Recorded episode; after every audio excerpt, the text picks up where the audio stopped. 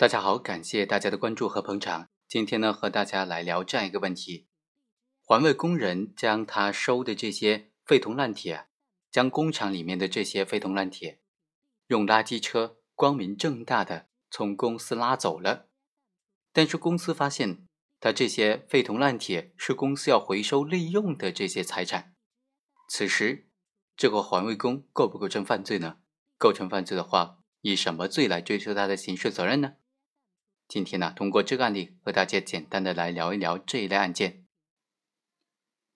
二零一三年的十月底，本案主角刘某作为一个工厂的环卫工，经过和韩某预谋，多次呢将这个五金厂的废铁拉出去卖了。每次都是由刘某光明正大的拉着这个废铁拉到公司的这个垃圾池边，然后呢由韩某协助。将这个垃圾车推出了场外，藏匿起来，藏匿在街边的一个卫生站。之后，他们再合伙将这些拉出来的废铁一起卖掉。之后，又以同样的方式来盗窃了这个五金厂的各种铁制的模具，把这些模具当做废品一并卖掉。案发的时候，发现他卖掉的这些东西价值达到了两万多块钱。这个案件该怎么定性呢？环卫工人刘某究竟构不构成犯罪？构成什么犯罪呢？辩护人认为，应当是定为职务侵占罪。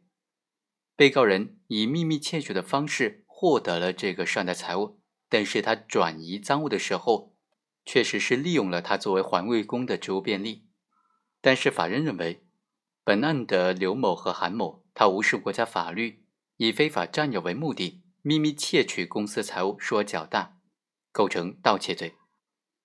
法院的理由在于说，两个被告人对涉案赃物并没有主管、保管、经手的职务便利，两个人都是环卫工人，他们趁财务所有人不备的这个时机，秘密的窃取，包括转移赃物的方式，也都是秘密的隐藏在这个街边的环卫站里面，利用了公司的垃圾车，将这些东西。运出了场外，在这个过程当中，他并没有利用职务上的便利，没有职务上的便利可言，只有工作上的便利，工作上的方便，所以呢，本案应当定为盗窃罪，而并非是职务侵占罪。